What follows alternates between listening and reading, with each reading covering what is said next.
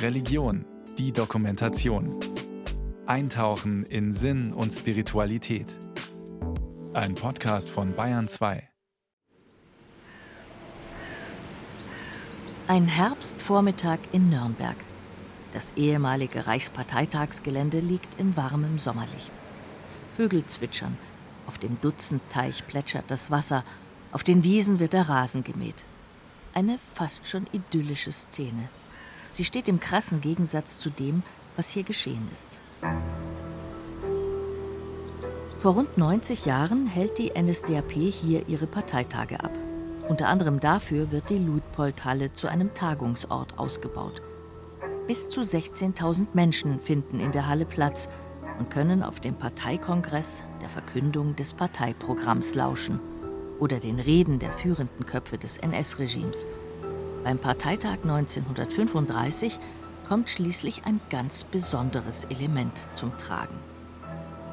1935 im September kam dann irgendwer auf den Gedanken, wir bräuchten für diese Halle was mit Wirkung. Wir brauchen eine Orgel. Sagt Alexander Schmidt vom Dokumentationszentrum Reichsparteitagsgelände. Und tatsächlich, eine Orgel, die gerade an eine Kirche geliefert werden soll, wird nach Nürnberg transportiert und in Rekordzeit provisorisch in der Luitpoldhalle aufgebaut. Sie wird hinter riesigen Samtvorhängen verborgen und durch Lautsprecher und Orchester verstärkt. Das ist ja nicht eine nüchterne Parteiveranstaltung, sondern da kommt man weihevoll zusammen. Man feiert sich. Es wird immer der Toten gedacht und es werden natürlich auch musikalische Elemente einbezogen. Das heißt, es geht bei allen Veranstaltungen, auch beim Parteikongress, ein Stück weit um einen, ja, wenn man so will, Nazi-Gottesdienst. Das ist das Format, das Erfolg verspricht. Also die Menschen mitzureißen und ihnen klarzumachen, es ist was ganz Besonderes, dass du hier bist. Das siehst du unter anderem daran, dass sogar eine Orgel für dich spielt. Und die Orgel macht Eindruck. So sehr, dass für den Parteitag 1936 sogar eine eigene Orgel bestellt wird, die dauerhaft in der Halle eingebaut wird. Sie ist damals Europas größte Orgel. Alexander Schmidt? Das war schon ein, heute würde man sagen, vielleicht Eyecatcher. Ja, also die hat die Halle, den Mittelteil der Halle, schon gut ausgefüllt. Also es war eine riesenhafte Kirchenorgel, wenn man so will. In den folgenden Jahren werden nationalsozialistische Orgelstücke komponiert. Auf einer der wenigen Aufnahmen, die es von der Orgel in der Luitpoldhalle gibt, ist zum Beispiel die sogenannte Festfantasie. Ein Volk, ein Reich, ein Führer zu hören.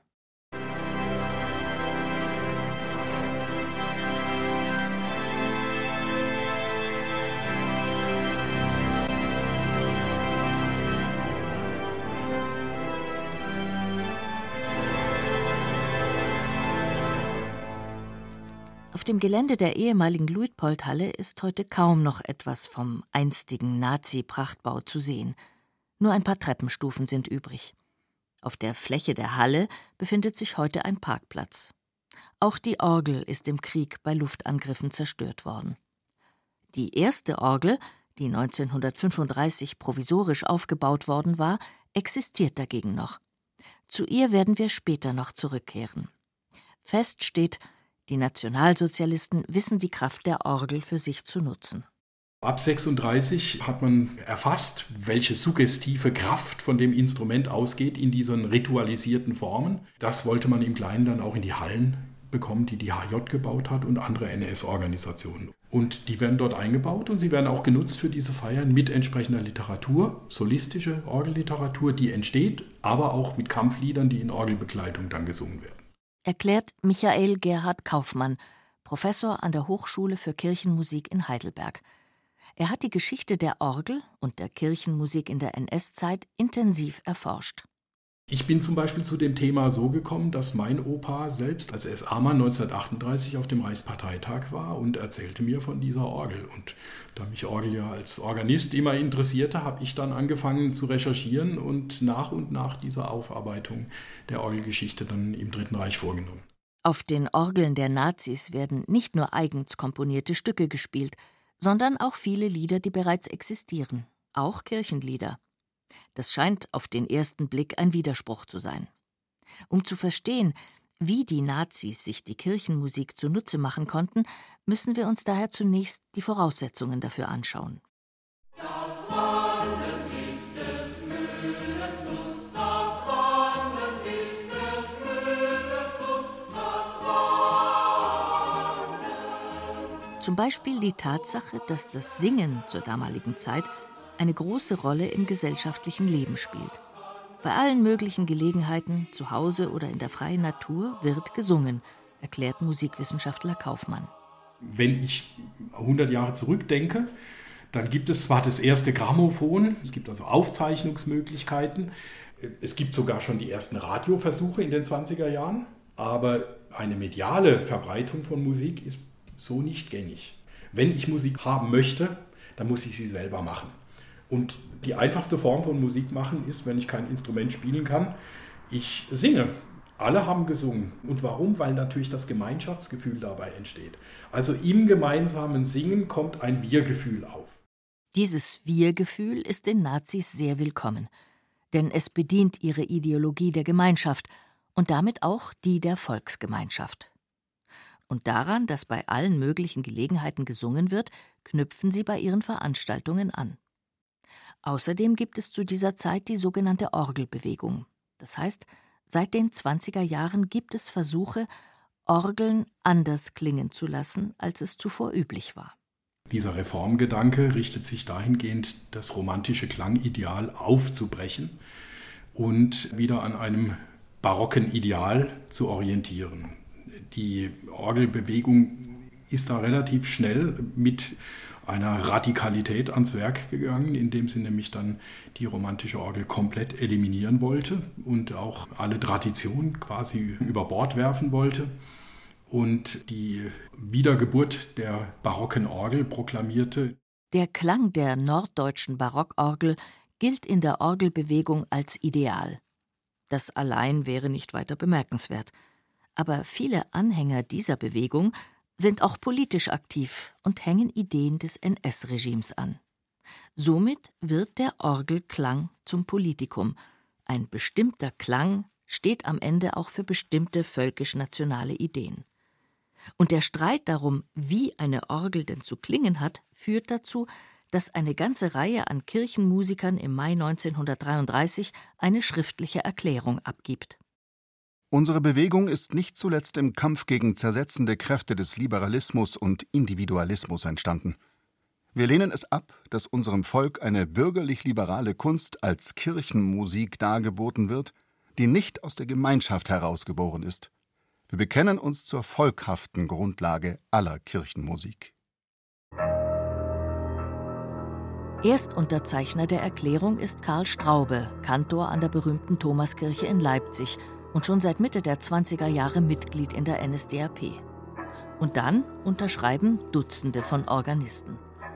Alles, was Rang und Namen hat innerhalb der völkisch ausgerichteten Idee der Orgelbewegung, ist vertreten.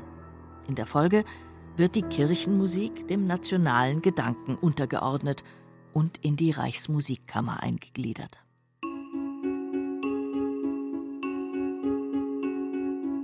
Aber Bisher sprechen wir hier vor allem von der evangelischen Kirchenmusik, von evangelischen Kirchenmusikern. In der katholischen Kirche stellt sich zu dieser Zeit ein anderes Bild dar, darauf kommen wir später noch zurück. Aber neben der Musik von manchen Komponisten, die als besonders deutsch gelten, sind es vor allem evangelische Kirchenlieder, die die Nazis für ihre Zwecke instrumentalisieren. Und es ist kein Zufall, dass viele von ihnen aus der Reformationszeit stammen denn auch während der Reformation ging es darum, neue Ideen unter die Leute zu bringen, sagt Professor Kaufmann aus Heidelberg. Diese neuen Ideen, wie kann ich die rüberbringen? Über gute Melodien, die eingängig sind, die als Ohrwurm gleichsam bleiben. Und darunter lege ich jetzt diese Texte, die die neuen Ideen transportieren. Und die Reformation wäre nicht geglückt, wäre sie nicht ersungen worden. Die Begeisterung erfolgte durch die Emotion und die Emotion kommt durch die Musik, aber auch durch einen poetisch gut gelungenen Reim. Also die Textdichtungen der meisten Reformationslieder sind ja gerade Lutherlieder, die sind extrem gut.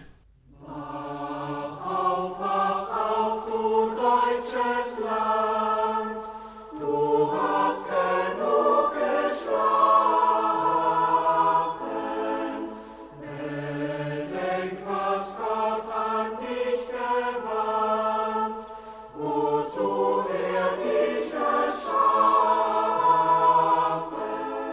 Diese Texte nutzen die Nationalsozialisten für sich. Da ist zum Beispiel der Choral Wach auf, wach auf, du deutsches Land aus dem 16. Jahrhundert. Ab 1933 erklingt er auf den Parteitagen in Nürnberg. Der Aufweckcharakter, der hier besungen wird, durch die neuen Ideen der Reformation, lässt sich ja jetzt auch übertragen. Albert Schwer errichtet den Lichtdom in Nürnberg über dem Reichsparteitagsgelände. Es sind 100.000 junge Männer und Frauen der HJ und des BDM angetreten, also des Bundes Deutscher Mädel. Und die Spielscharen der HJ mit Bläserchor und mit äh, großen Pauken, äh, Trommeln und Blasen davor und dann ertönt dieser Choral. Auch da war die Adaptierbarkeit einfach gegeben. Und es war bekannt, zumindest mal beim evangelischen Teil der Jugend. Die Kirchenlieder, die von den Nazis für ihre Ideen missbraucht werden, werden bei unterschiedlichen Gelegenheiten gesungen, vor allem bei ritualhaften Feiern mit völkischem Charakter. Noch ein anderes evangelisches Kirchenlied ist bei solchen Anlässen beliebt.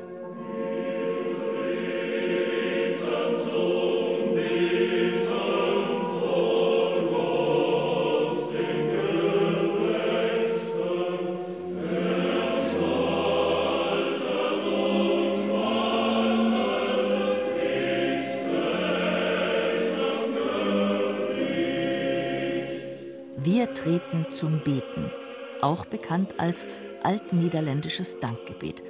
Es erklingt zum Beispiel auf dem Reichsparteitag 1935, also auf dem Parteitag, an dem Hermann Göring auch die Nürnberger Rassengesetze verkündet. Der historische Entstehungskontext des Liedes ist ein ganz anderer. Es stammt ebenfalls aus der Reformationszeit, vermutlich aus der Zeit, in der die Niederlande sich von der spanischen Herrschaft befreien und damit von den Katholiken. Die NS-Organisationen, die es sich aneignen, die übernehmen dieses Lied und machen sich damit frei von dem Ballast, der ihnen einfach überkommen ist. Also sie wollen die Welt verändern. Und dass man es dann vor der Verkündigung der Rassengesetze durch Hermann Göring singt, ist ja auch ein entsprechendes Zeichen. Gespielt wird dieses Lied 1935 von der Orgel, die in Nürnberg in der Luitpoldhalle als Provisorium aufgebaut worden war. Diese Orgel existiert noch und sie steht heute in der Kirche, für die sie ursprünglich gebaut wurde, in der Martin-Luther-Gedächtniskirche in Berlin-Marienheide. Gespielt wird sie heute von Kantor Friedrich Wilhelm Schulze.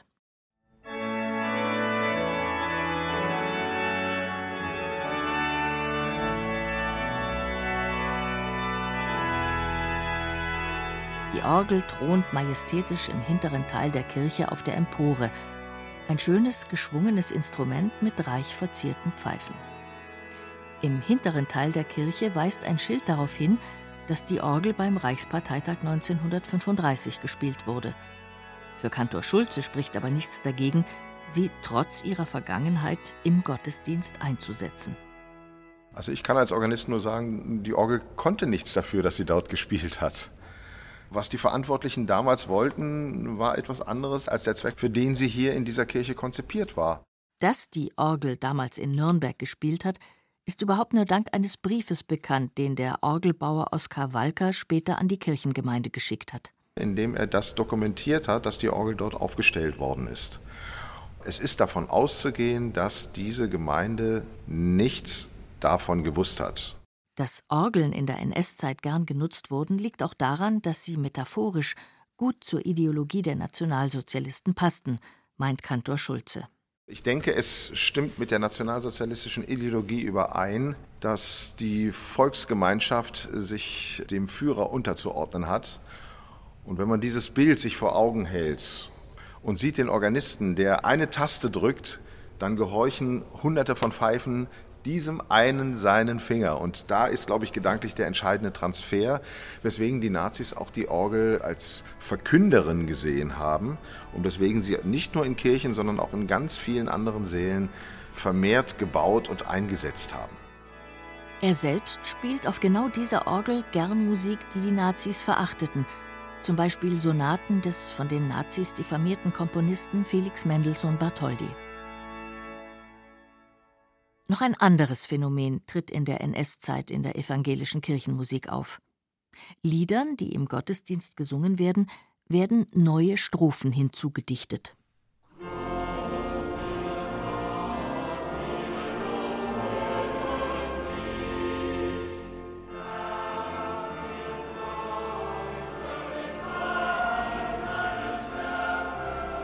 Zum Beispiel Großer Gott, wir loben dich. Das ist zwar ursprünglich ein katholisches Lied, wird aber auch in evangelischen Gottesdiensten gesungen. Im evangelischen Militärgesangbuch von 1939 finden sich gleich mehrere neue Strophen. Die letzte heißt Dort, wo unsere Fahnen wehen, sei es zu Lande, sei es zu Meere, lass die treue Schildwacht stehen, sei uns selber Waffen und Wehre. Losungswort sei allzugleich treu zu Führer, Volk und Reich.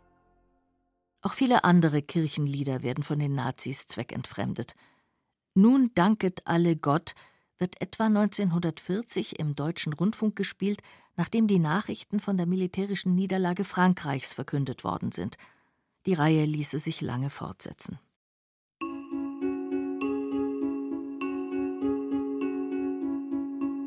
Und was ist mit der katholischen Kirchenmusik in der NS-Zeit?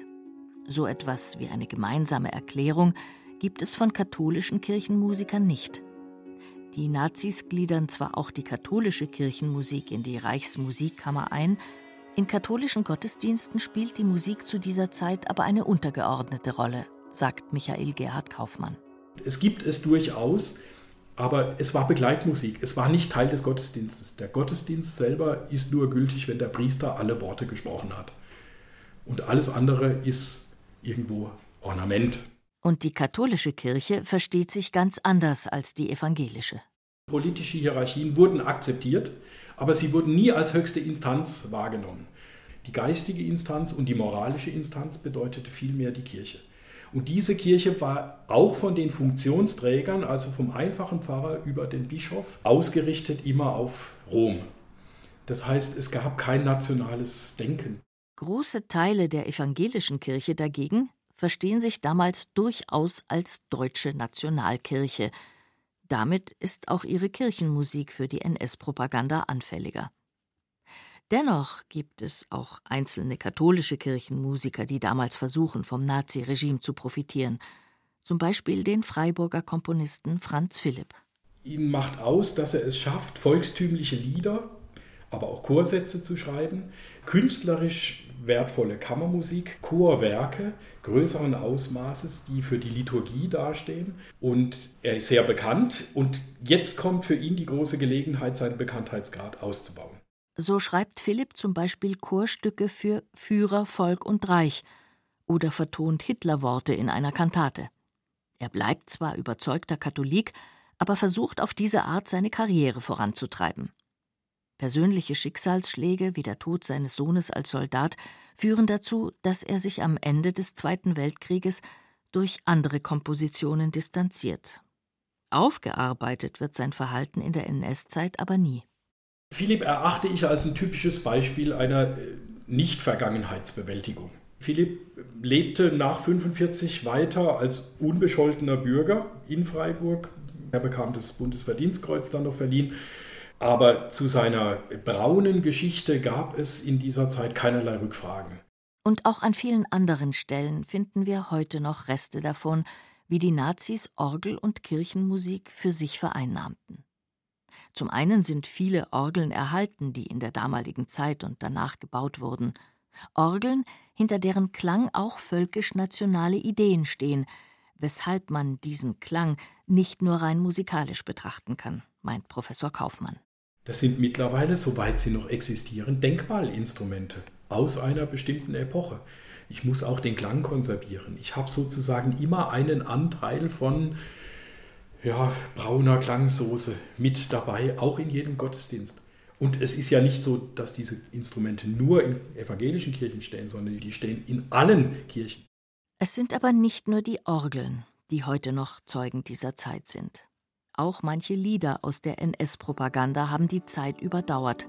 Ein Beispiel: Hohe Nacht der klaren Sterne.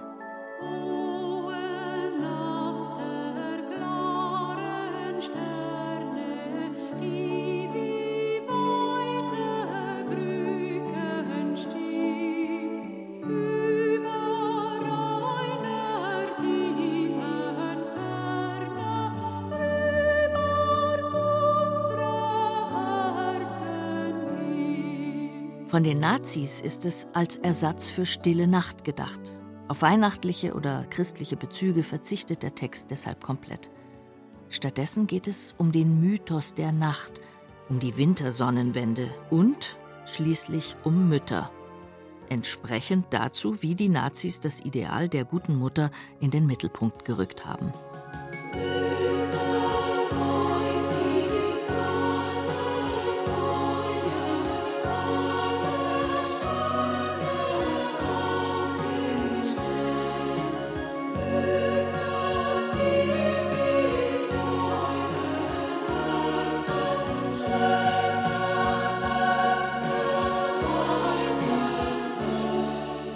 Trotzdem ist das Lied auch nach der NS-Zeit noch aufgenommen und verbreitet worden, zum Beispiel von verschiedenen Chören oder Volksmusikern, wenn auch nicht immer mit allen Strophen. Musikwissenschaftler Kaufmann wünscht sich einen reflektierteren Umgang mit dem, was aus dieser Zeit übrig ist. Ich glaube, es hängt einfach davon ab, wie sehr sich die Verantwortlichen mit der Geschichte ihrer Lieder beschäftigt haben. Ziel wäre es, dem Musiker so viel Bildung und so viel Kritikfähigkeit weiterzugeben während seines Studiums, dass er später in der Lage ist, aus eigenem Antrieb heraus zu hinterfragen, was er vorgesetzt bekommt. Zurück auf dem ehemaligen Reichsparteitagsgelände in Nürnberg. Im Gegensatz zur Luitpoldhalle, von der nichts mehr übrig ist, ragt die neue Kongresshalle hoch über dem Gelände auf. Man kann erkennen, welche Dimensionen das hufeisenförmige Gebäude einmal gehabt hätte, wäre es fertig geworden. Statt in der Luitpoldhalle hätten die Parteimitglieder dann hier die Reden Hitlers und anderer Nazi-Größen gehört. Und auch hier sollte eine Orgel eingebaut werden, erklärt Alexander Schmidt vom Dokumentationszentrum. Wir reden hier von einem überdachten Fußballstadion mit Orgel. Und das zeigt die Dimensionen dieses totalen Instruments, das hier gedacht war. 60.000 Menschen schauen auf eine Bühne und da steht ein kleiner Mann. Das heißt, auf der Bühne muss ja noch was sein. Da kommen die Fahnen, da kommt die Deko, da kommt das Licht und da kommt halt dann so eine große Orgel mit der wummigen Musik. Wie groß die Orgel genau geworden wäre, darüber lässt sich nur spekulieren.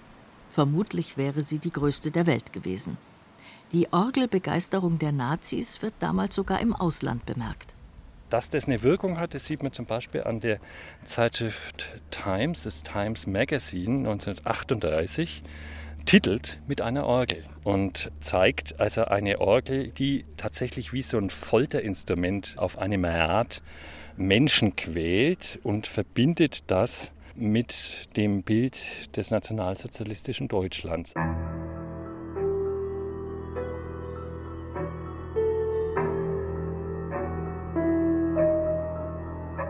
Musik kann die Massen begeistern und in ihren Zuhörern viele Emotionen wecken, aber dadurch auch menschenverachtende Ideologien transportieren.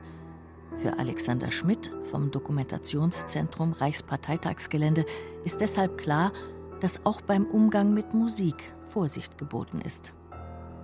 Es gibt ja so einen unsinnigen Satz, böse Menschen haben keine Lieder. Das stimmt überhaupt nicht, sondern böse Menschen haben dann eben böse Lieder.